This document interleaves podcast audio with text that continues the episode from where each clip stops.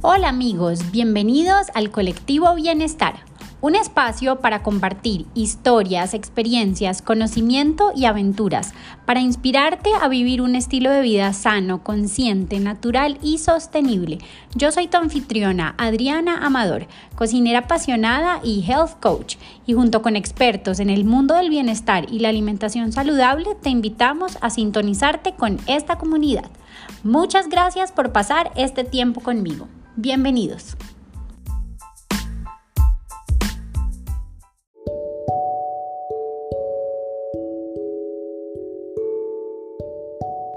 Nuestra invitada de hoy es María Camila Mozos, más conocida como Maca Bites.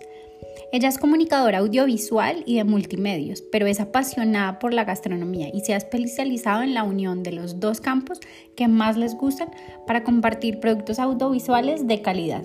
Trabaja con marcas, da clases de cocina saludables, desarrolla recetas, hace colaboraciones con productos y además tiene un canal espectacular en YouTube y en su perfil en Instagram, como les contaba, conocida como Maca Bites, en donde comparte principalmente los alimentos de la tierra. Y ella tiene una teoría muy chévere porque nos enseña a que cocinar delicioso y sobre todo nutritivo no tiene que ser costoso. Y esto ella lo aprendió y nos va a contar también sobre su experiencia viviendo en Australia, de cómo se dio cuenta de que no era necesario gastar muchísima plata para poder comer sano y delicioso. Y todas las recetas que van a ver que ella nos comparte son de ese estilo. Vamos a tener también algunos tips para guardar los alimentos y cómo podemos nosotros poner nuestro granito de arena para que este mundo sea un poquito más sano, no solo en cuanto a nuestra salud propia, sino la salud del planeta. Entonces, démosle la bienvenida a Maca y mm, a todas estas deliciosas cosas con las que vamos a hablar hoy y los tips que nos va a compartir. Maca, ¿cómo estás? Bienvenida al colectivo Bienestar. Muchas gracias por acompañarme hoy acá en este podcast. Yo feliz de tenerte acá. Te sigo hace un tiempo y sigo tus recetas deliciosas. Y bueno, qué rico tenerte acá para hablar un ratico sobre alimentación y sobre un estilo de vida sostenible. Adri, muchas gracias a ti. Estoy muy feliz de ser parte de este podcast tan espectacular. Gracias a ti por la invitación. Bueno, quería empezar preguntándote, porque me encanta conocer las historias de la gente, de cómo llegan a una alimentación saludable. Entonces, cuéntanos un poquito cómo ha sido tu proceso, desde hace cuánto decidiste emprender en un estilo de vida más sano y cómo ha sido un poquito ese camino. Bueno, Adri, yo me fui a Australia más o menos cuando tenía 23 años, eh, ahora tengo 27 años, entonces estaba terminando la universidad y me fui a vivir un, semestre sola para terminar la universidad. En ese tiempo tuve la oportunidad de acercarme mucho más a mi alimentación y a la cocina, eh, desde un sentido en el que al principio no era muy consciente de lo que comía, simplemente buscaba lo más económico y como, sí, como en, ese tiempo no, no, pensaba en que era lo más saludable, sino que simplemente me iba por eh, la comida más económica. Pero hacia el final del semestre me empezó a interesar mucho la cocina, porque ya no estaba teniendo como la facilidad de de estar acá en la casa y que alguien me cocinara, sino que me tocaba a mí por mis propios medios, ¿no? Entonces, además allá mm, tuve la oportunidad también de ver un programa, pues que es muy famoso, eh, que se llama Masterchef, pero allá me inspiró, no te imaginas cuánto esos cocineros eran espectaculares. Yo decía como, Dios mío, parecen profesionales, se supone que son eh, amateurs, pero en verdad me inspiraron demasiado y, y empecé a cocinar mucho y a ser más consciente de lo que llevaba a, a, la mesa y a mi cuerpo. Entonces, leí mucho, empecé a investigar eh, sobre más vegetales, más frutas. Yo siempre he tenido una relación buena con, con la comida, como que mm, siempre me han gustado los, los vegetales, los alimentos naturales, pero nunca había sido tan consciente de, de, lo importante que era incluirlos en mi dieta, ¿no? Entonces ahí empecé a, a, mm, caer en cuenta más de, de este aspecto y por eso por eso me empecé a alimentar así como más, más saludable. Ay, claro, sí, por pura necesidad de, estudiante. Sí, sí. Y es que al principio uno cree que la alimentación saludable es, es lo más costoso del mundo, pero cuando uno se da cuenta es que lo más natural, lo que nos regala la tierra, es lo más nutritivo y, eso no es lo más costoso. Entonces eh, fue un descubrimiento muy bonito también. Claro, caemos como en esa trampa de la cultura como fit, ¿no? que se pierde como todo el propósito como de alimentarnos también naturalmente, ¿no? Y de buscar como los empacados, eh, los polvitos, y bueno, todas estas cosas, pues que seguramente algunas tienen algún beneficio, pero, pero caemos como en la, en la trampa de que lo saludable es todas estas cosas de la, no sé, como de una industria fitness y no, como dices tú, lo que nos regala la tierra. Exacto, exacto. Y sí, a mí me encanta además, em, como pues lo que entiendo de tu, de tu teoría también es cómo, además de cómo nutrir nuestro cuerpo, cómo le hacemos bien también al, planeta y a la tierra y cómo apoyamos toda la agricultura local pues que tenemos disponible cada uno de nosotros en el sitio donde vivimos, ¿cierto? Claro, un sistema alimentario sostenible es pues para mí aquel que garantiza sostenibilidad tanto económica, social, pero también para ti, como que para ti es rentable y, además que genera un efecto positivo o neutro en los recursos naturales.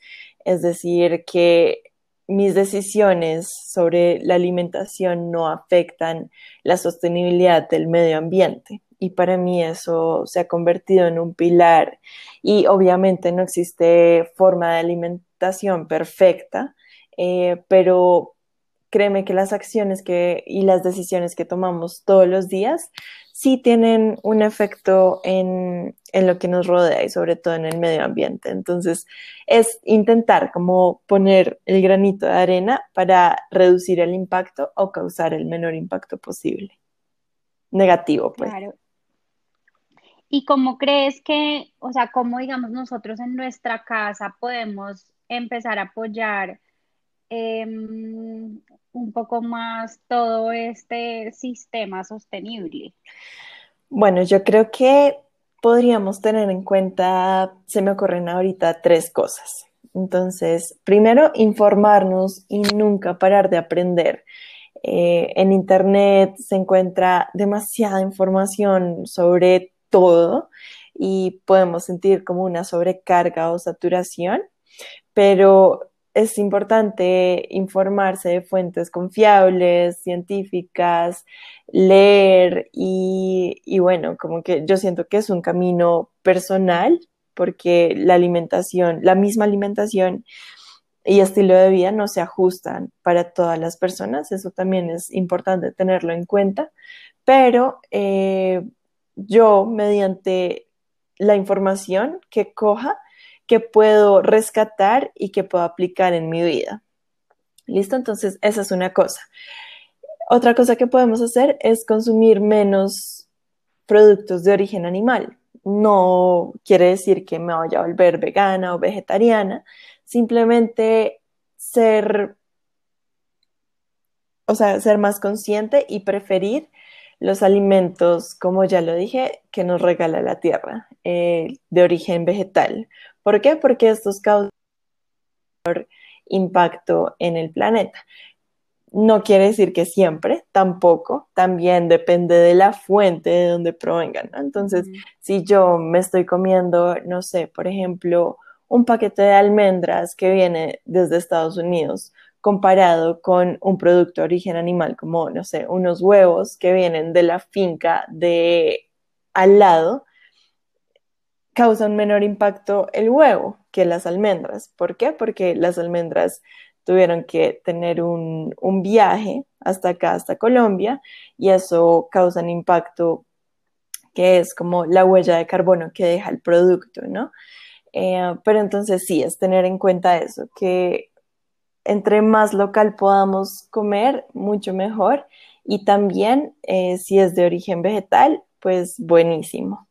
Además, no solo para el medio ambiente, sino para nuestra salud. Y también evitar el desperdicio, porque el desperdicio de alimentos muchas veces no somos conscientes, pero compramos y compramos y compramos alimentos y no los gastamos. Eh, o el simple hecho de mezclar las basuras como de, origen orgánico y aquellos eh, materiales que no son orgánicos también causa eh, mucha contaminación o si igualmente separamos nuestros residuos orgánicos, igualmente eso, y si no le hacemos un, adecuado proceso, eso para los, a los rellenos sanitarios y causar eh, gases muy nocivos para la atmósfera. Entonces, eh, si podemos también ser más conscientes de no solo lo que como, sino qué pasa después eh, con los residuos que dejo yo. Esos no, no se desaparecen por arte de magia, entonces eh, sí tener en cuenta eso.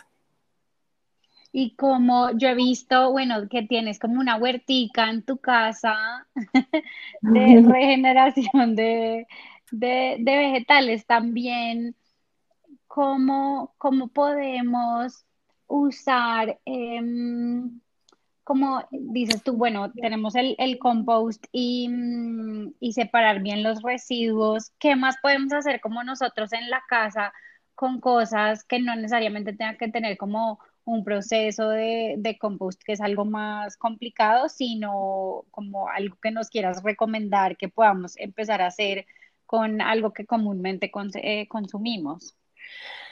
Bueno, para mí también ha sido esencial conocer mi nevera y cómo funciona, ¿cierto? Entonces, cómo la puedo organizar de forma en que no se me olvide qué compré, porque a veces compramos y dejamos en por allá en el fondo las, los vegetales, las frutas, y cuando hacemos limpieza de nevera vemos que está eso hace mucho tiempo.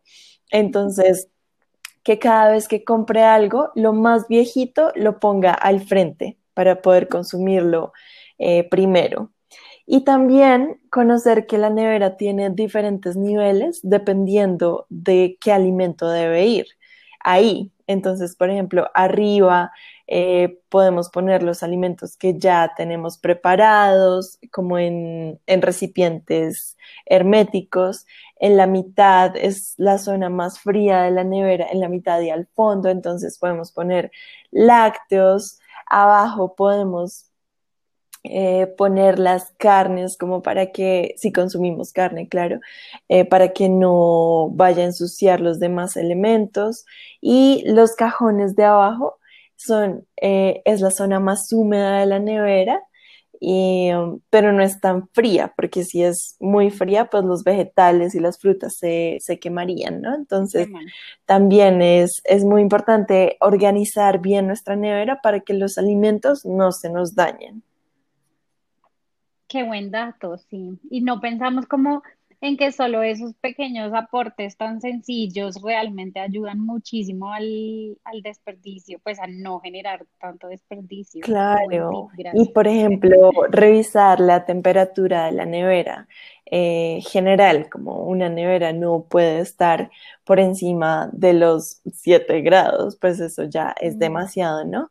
Eh, o por ejemplo, que la puerta de la nevera es el lugar que más cambia de temperatura porque está en constante movimiento. Entonces, no guardar ahí em, elementos que sean muy delicados eh, y que se deban conservar en el frío.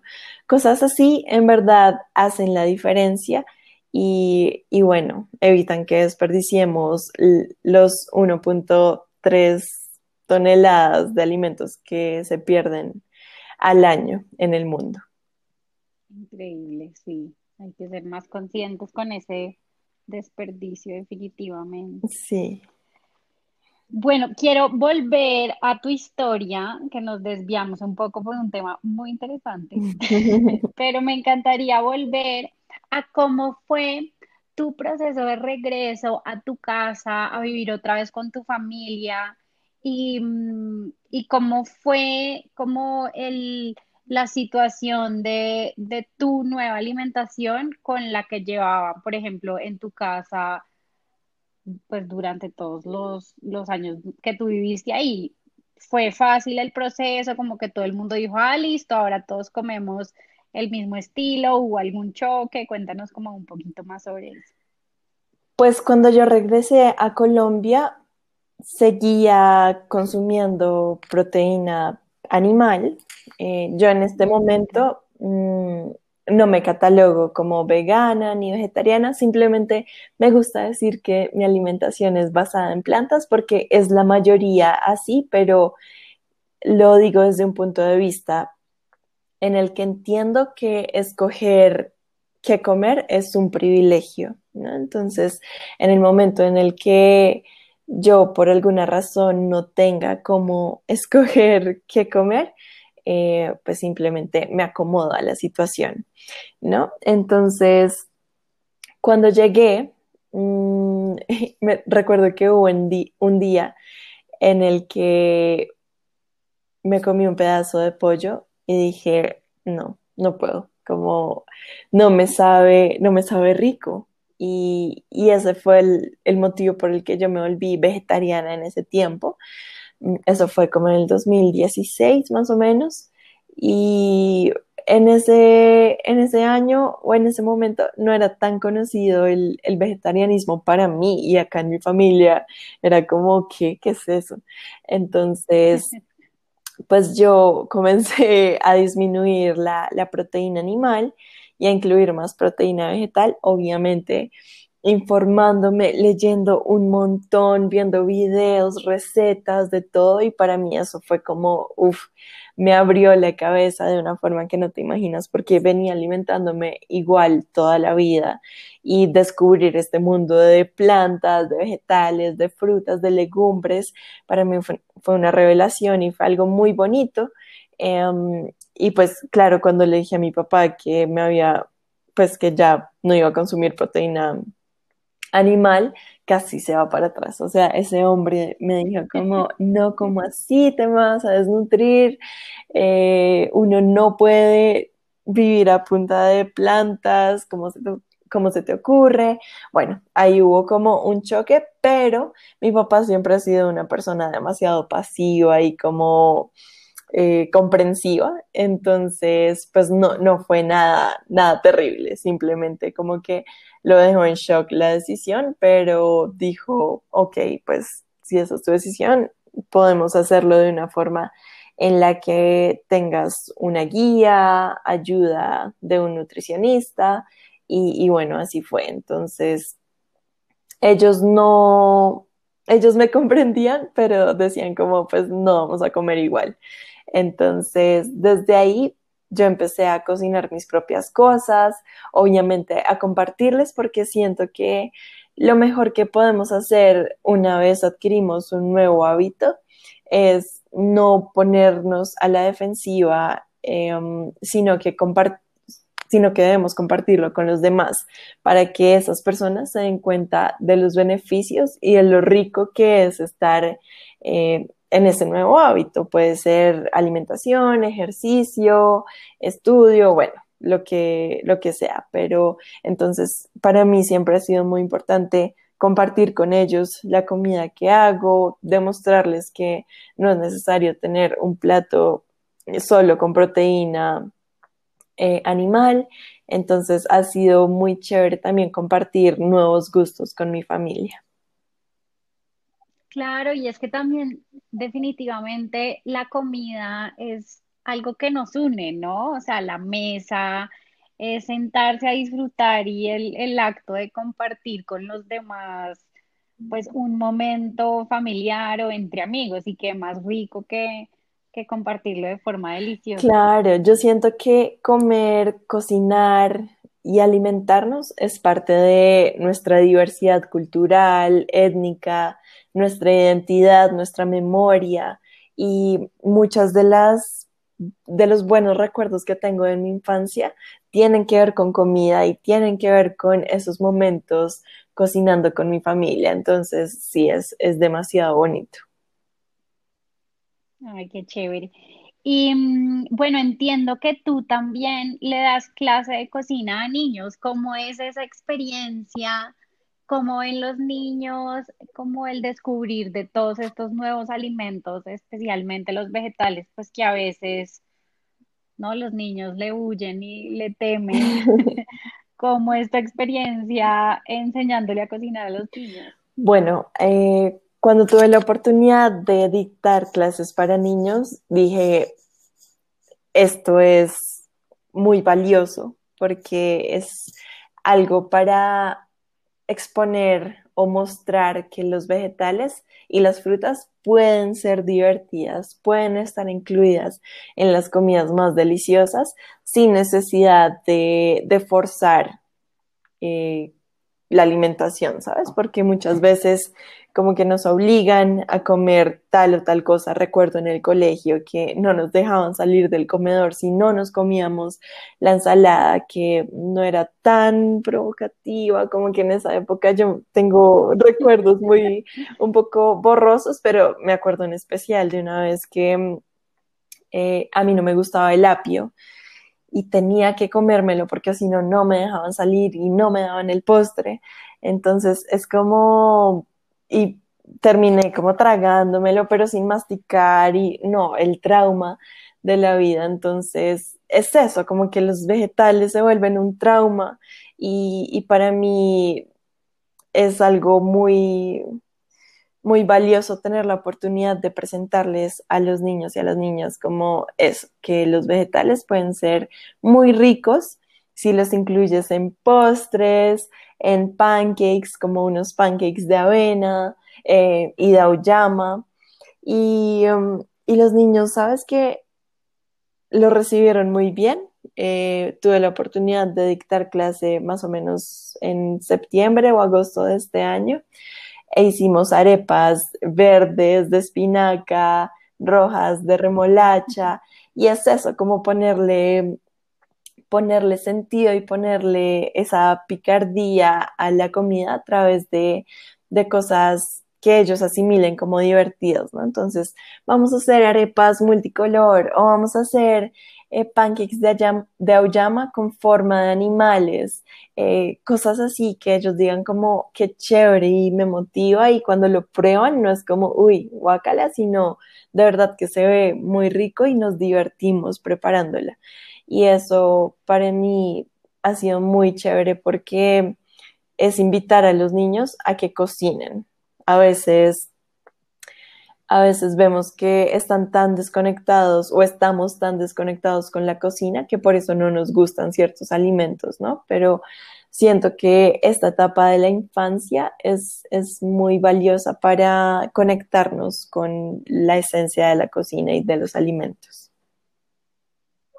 Claro, y es que también pasa que en el momento de involucrar a los niños en la cocina, ellos empiezan como a perderle un poco el miedo al alimento como tal, ¿no? Ya no es como dices tú la tragedia de que te creó trauma, sino que ya al tú tocarlo, cogerlo, como identificarlo, yo creo que empieza a generar un poco más de curiosidad y, y a decir, bueno, si yo lo preparé, yo puse mi esfuerzo, pues pues probémoslo, ¿no? O pues, seguramente va a estar rico. Claro, es incluir todos los sentidos, eso me parece muy importante de lo que dijiste, que no es solo comer, no es solo el gusto, sino también el tacto, eh, la vista, el olfato, todo eso es muy importante para estimular y para que alguien valore lo que tiene al frente.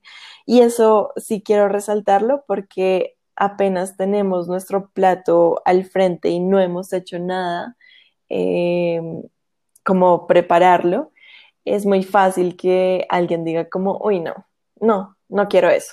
Pero cuando alguien ya sabe que hay eh, como, ya sabe que hay detrás, detrás de escena, que sí es como el trabajo, la, creatividad también es un, un, espacio muy de imaginarse como quiero que sea mi plato, ahí el valor incrementa mucho más.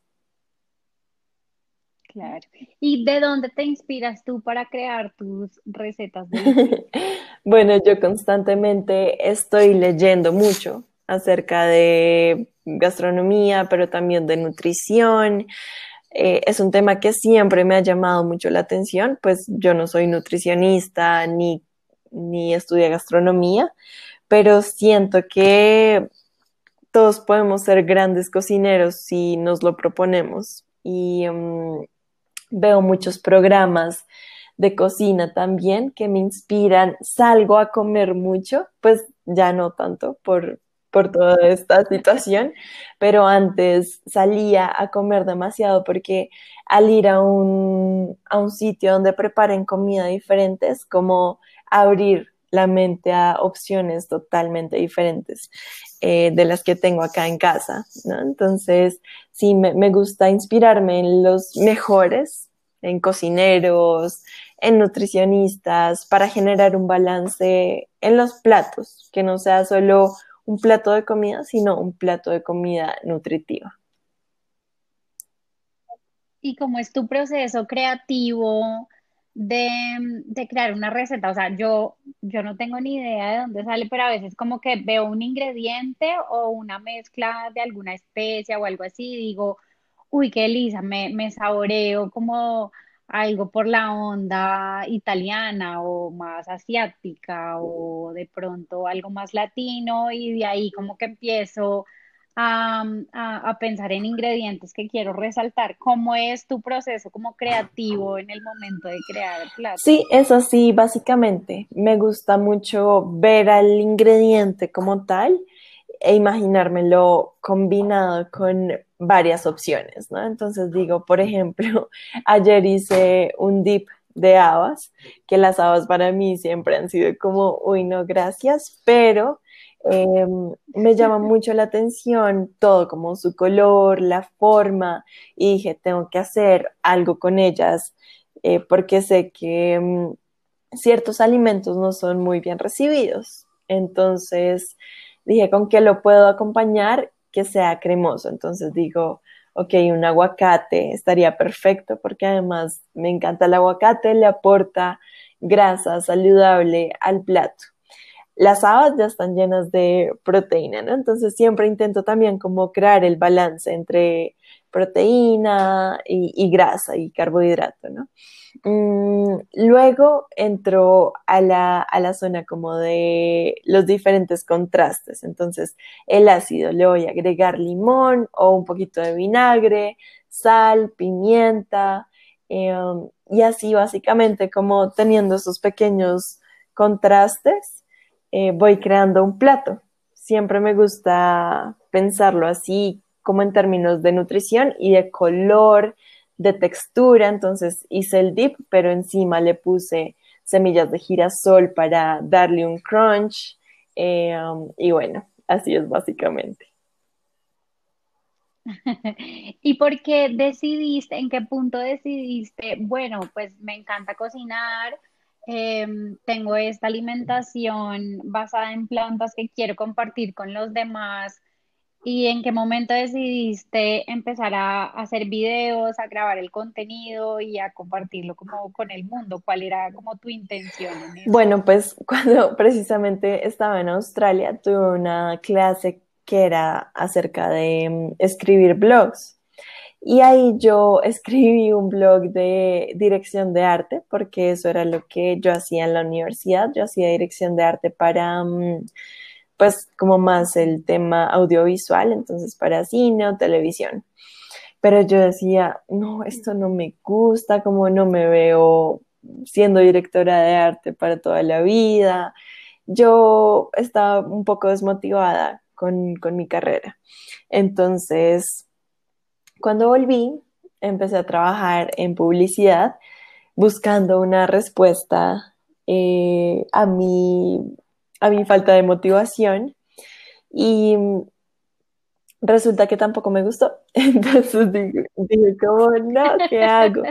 Y me puse a pensar, a mí siempre me había apasionado la, la cocina, pero no había caído en cuenta. Muchas veces vivimos en el día a día como simplemente haciendo, sí, y haciendo cosas que no nos gustan y no pensamos qué es lo que verdad me hace feliz y qué es lo que verdad me hace pararme de la cama y, y vivir.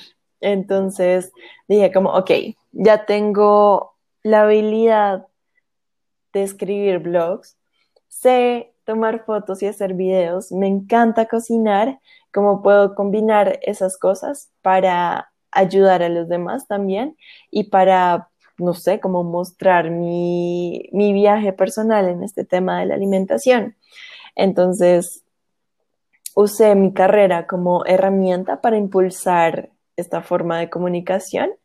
Y, y, bueno, así fue la creación de Macabytes, que ha sido un viaje de tres años, hace tres años más o menos lo creé. Y, mm, y bueno, experimentando un montón, aprendiendo, mejorando todos los días, pero es algo que me ha permitido llegar a muchas casas, a muchas personas y estoy muy agradecida por eso.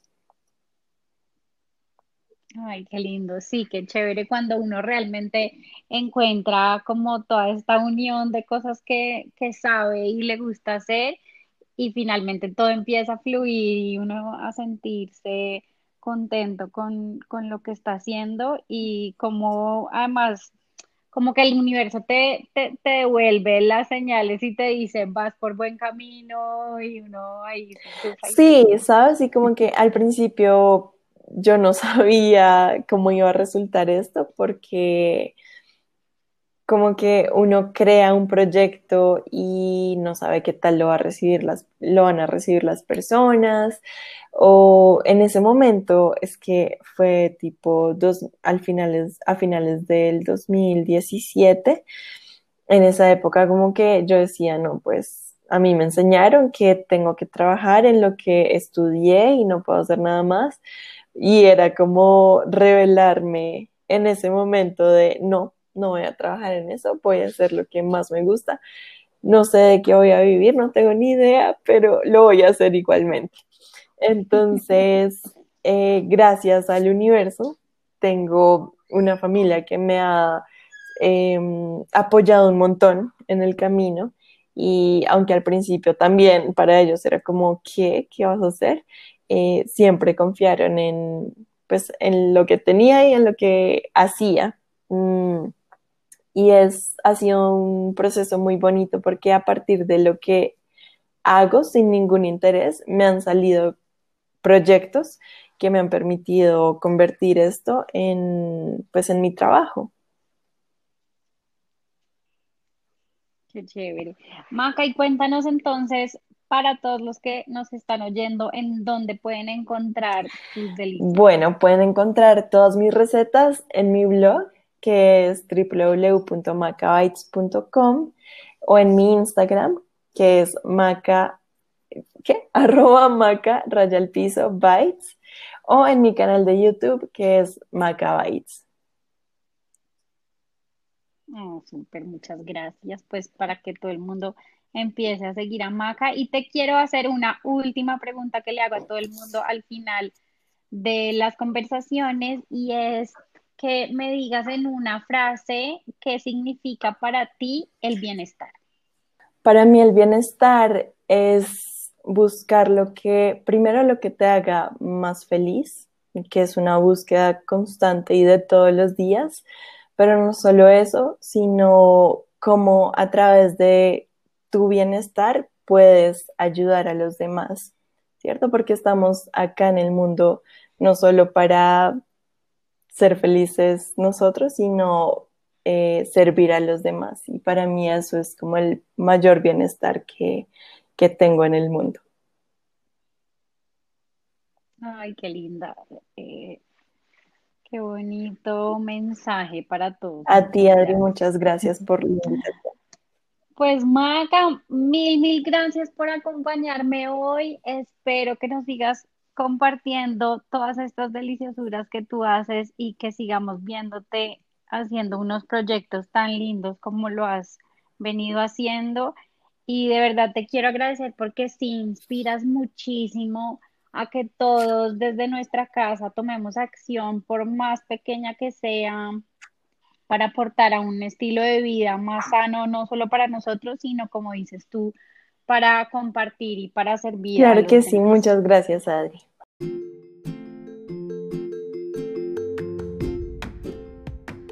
Querido colectivo, muchas gracias por acompañarme en esta conversación. Te invito a suscribirte al podcast para que te lleguen todos nuestros próximos episodios. Compártelo con tus amigos para que muchas más personas puedan hacer parte de este colectivo y seguir trayéndote a más invitados inspiradores. Sigamos la conversación en Instagram en arroba Adriana Amador raya el piso bienestar y en mi página web www.adrianamador.com. Hasta la próxima.